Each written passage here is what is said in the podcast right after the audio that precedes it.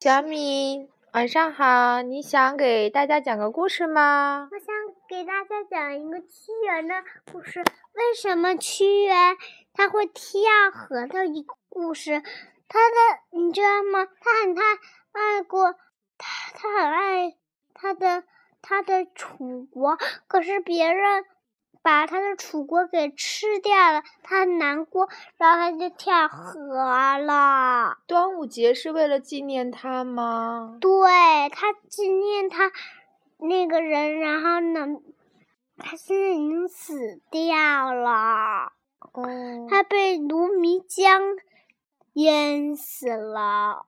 嗯，卢米江，汨罗江还是卢沠江？嗯，卢米江，卢沠江啊。那为什么纪念屈原要吃粽子呢？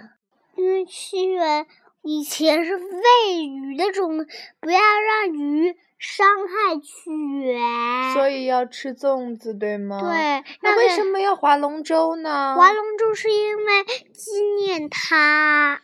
大家划船的方式来纪念他。对。那我们除了吃粽子，呃，划船，我们还有什么方式纪念他呢？